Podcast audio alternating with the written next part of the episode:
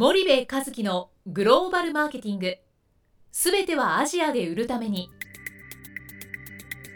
ポッドキャスト森部和樹のグローバルマーケティング。すべてはアジアで売るためには過去10年間で1000社以上の海外展開の支援を行った森部和樹がグローバルマーケティングを分かりやすく解説します。グローバルマーケティングとは世界のニーズに応えて利益を上げること。アジアで売るためにはものづくりプラスグローバルマーケティングを武器とした戦略を持たなければなりません。日本には素晴らしい企業が多く存在します。その企業とともにアジア市場を目指したい。再びジャパンアズナンバーワンと呼ばれる時代を作りたい。森部一樹はそんな思いを持ちながらこの番組を皆様にお届けいたします。こんにちはナビゲーターの東忠夫です。こんにちは森部和樹です。じゃあ森部さんの引き続きあの森部さんの著書の「はい。アジアで儲かる会社に代わる30の法則方法」とはいいう形で角川と中継出版からはい。出版されている本があるんですけれども、はい。この中でちょっとハイライトとしはい。て取り扱いたいのが、はい。まあ、132ページにあるはい「安易なパートナー選びは高くつくうん」という、まあ、章があるんですけども、うん。ここで森部さんがおっしゃりたいことって、うん。具体的にどんなことか教えていただきたいと思います。はい。えーっとね、えーまああの戦略なきパートナー関係うんですかね、うでそれが非常にお多い？でこれね大企業もそうなんですよ。うん。中堅中小企業だけじゃなくて。うん。で中堅中小企業の安易なパートナー選びっていうのは何かで海外に行きましたと。うん。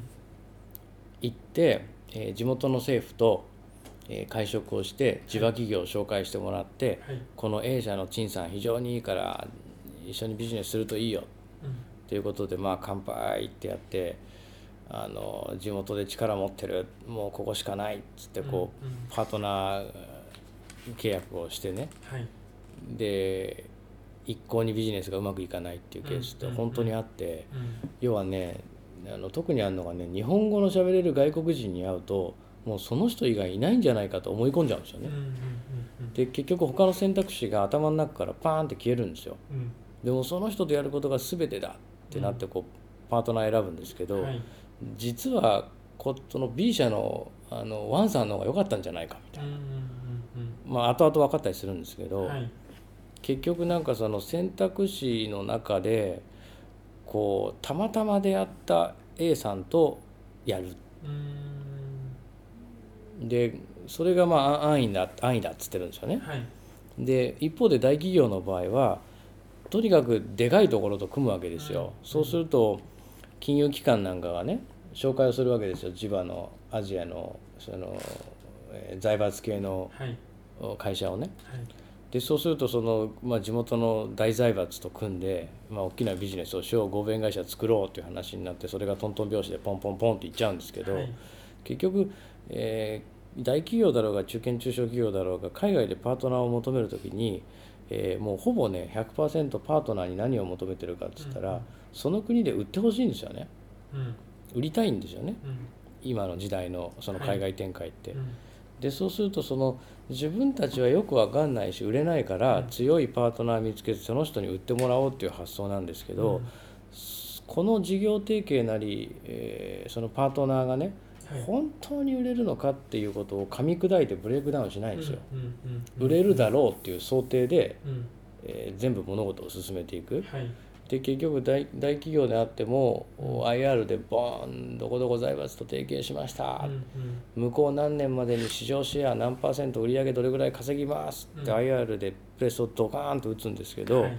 なかなかそその通りにはいかないっうんていうケースが非常に多くてはい。それはなぜかっていうと結局本当にそのパートナーと組んだ時にうん。その数字が実現するのかどうかっていうブレイクダウンの検証がいまいち甘いんですよね。はい。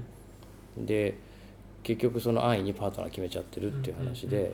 本来はパートナーの選定方法っていうのはまあそのブレイクダウンしていく方法があるんですよ。はい。でそれを全くやってないっていうことを書いてる、うんですねここの章では。そうすると、うん。まあそういったパートナー選定方法を、まあ、うん科学的にやってないとうん。いうことだと思うんですけれどうん。も、じゃあ具体的にそのうん。パートナーの選定のやり方が分かんないからうん。多分今のうん。やり方になってしまってるとうん思うんですけど、うん。森部さんが考えるそのパートナー選定うんの方法っていうのは、うん。まあ、そもそもパートナーっていうのがうん。具体的にうん。どういう、まあうん。人たちなのかっていうのから多分ちょっと違うような気がするんですが、うんうんそこの辺から教えていただきたいんですけども、例えばね商品を売ってほしいってなってくると、はい。でっかい会社が本当に必要なのってそうじゃないじゃないですか、うん。うん。しかも本当に一社でいいのって言ったらそうじゃなくて、はい。例えばこれペンがここにありますけどね、はい。ペンを売りたいっていうことは、ペンを売ることを主業務としているディストリビューターさんをうんまず集めるっていうことはすごい重要なんですよ。ペンを売りたいのにすんごいでっかい財閥系の企業で当然ペンペン会社を子会社に持ってるからうん。ここと組めば、えーその流通が取れるだろうっていう発想でうん。地場の財閥とこう組んだりするわけなんですけどもね、本当にペンをその流通したい時にやるべきことはペンのディストリビューターをリストアップするっていうことからやらないと、なんかででかいとこと組んだら売れるって話じゃないじゃないですか。そうですね。はい。しかも一カ国一代移転制度なんて、うん。えー今時非現実的な政策であるっていうことは、うあ多くの企業は気づいてると思うんですよね。んはい。カバレッジできないですからうん。一社で。うん。で日本でもいいい一カ国一代移転なんて取ってないわけじゃないですか。そう。ですね。うん。でなんで海外行って一カ国一代移転制度を引くんだっていう話なんですけど、はいそうするとやっぱりペンを売ることを主業務としているディストリビューターを例えば100あるんだったら100集めて、それを相対比較する中で一番自社にマッチしているところはどこなのかっていう見つけ方を絞り込んでいかないと、うん。えーなかなかこういやたまたまあった A 社がいいとか B 社がいいとかね、もしくはこの会社地場の大きい財閥系の会社だからここがいいんじゃないかっていう方法だとはい。それは当然うまくいかないですよね。うんそうすると森部さんがパートナーっていうのは、うまあ、まずディストリビューターを想定した方がいいんじゃないかんということですかね。そう。売るんだったら財閥でもないし大企業でもないし、えーディストリビューターなんですよ。うん。パートナーの選択肢が。うん。だからそもそもディストリビューターという業種にフォーカスしなさいよと。うん。でペンを売るんだったらペンのディストリビューターだし、はい飲料を売るんだったら飲料のディストリビューターだし、うん。食品売るんだったら食品のディストリビューターだし、はい。ディストリビューターの中からまず大前提選びなさいよっていうことなんですよね。なるほどなるほど、じゃあまずはそのディストリビューターをリストアップしましたと、うん。うんまあペンで言えば、うん。その、まあ、ある A 国というところにはうん。100社ぐらいのうん。ディストリビューターがいますと、うん。そうなったらどうすればいいんですか？ねその例えば100の選択肢があるとしたら、はそれをね縦に並べるんですよ。うん。要は順位付けしていくっていう作業をやるんですよね。はい。100社あるうちにさすがにうちは、えー売上1000億の企業でねうん。そんなあの12億の売上しかない代理店は使えないよとはい。いうことであれば売上12億円のディストリビューター全部もう選択肢から消す。はい。そうすると100ある選択肢がうん。50とかになるわけじゃないですか。はいで50になったらじゃあ今度うちがあの組むにはやっぱり自社でセールスマンがえー100人以上いないとダメだな、うん。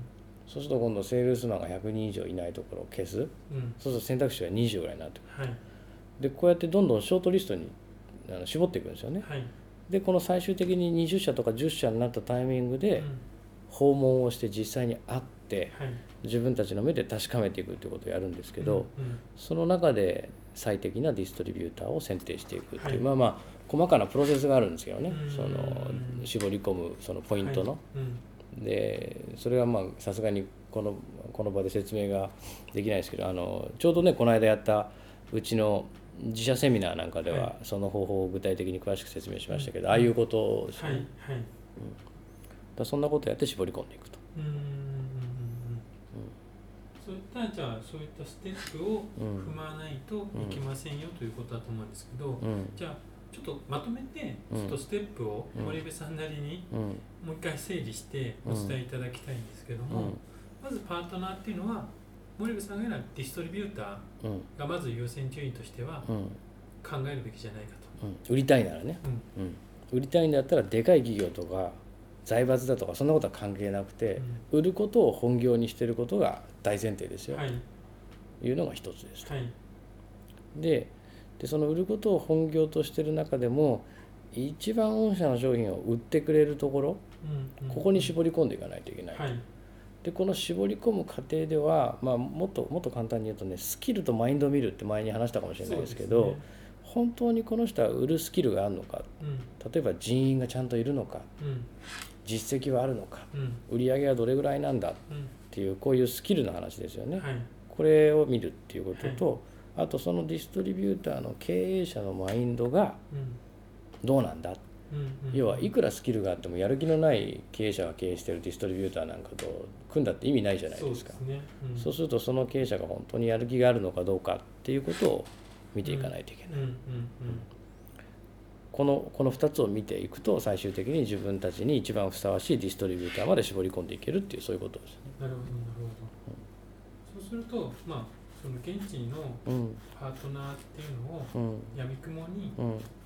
まあ探してうん。特に日本語がうん。喋るような人に限定せずにうん。きちんとしたディストリビューターをうん。きちんとした手順でまずは選定しないとうん。その国では物が売れませんよと。うん、中小企業の場合はね、はい。中中堅中小企業の場合は、はい。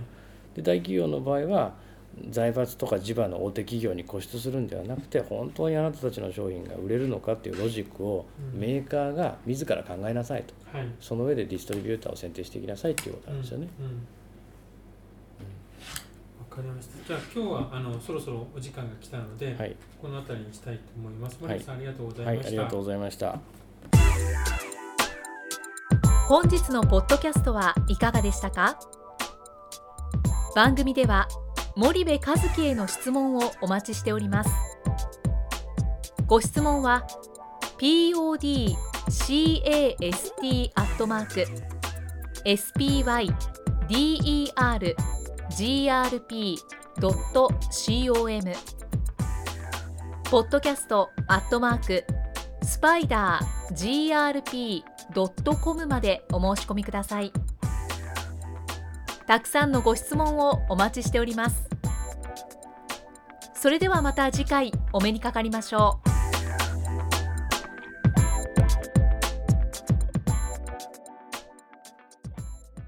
森部和樹のグローバルマーケティング。この番組はスパイダーグループの提供によりお送りしました。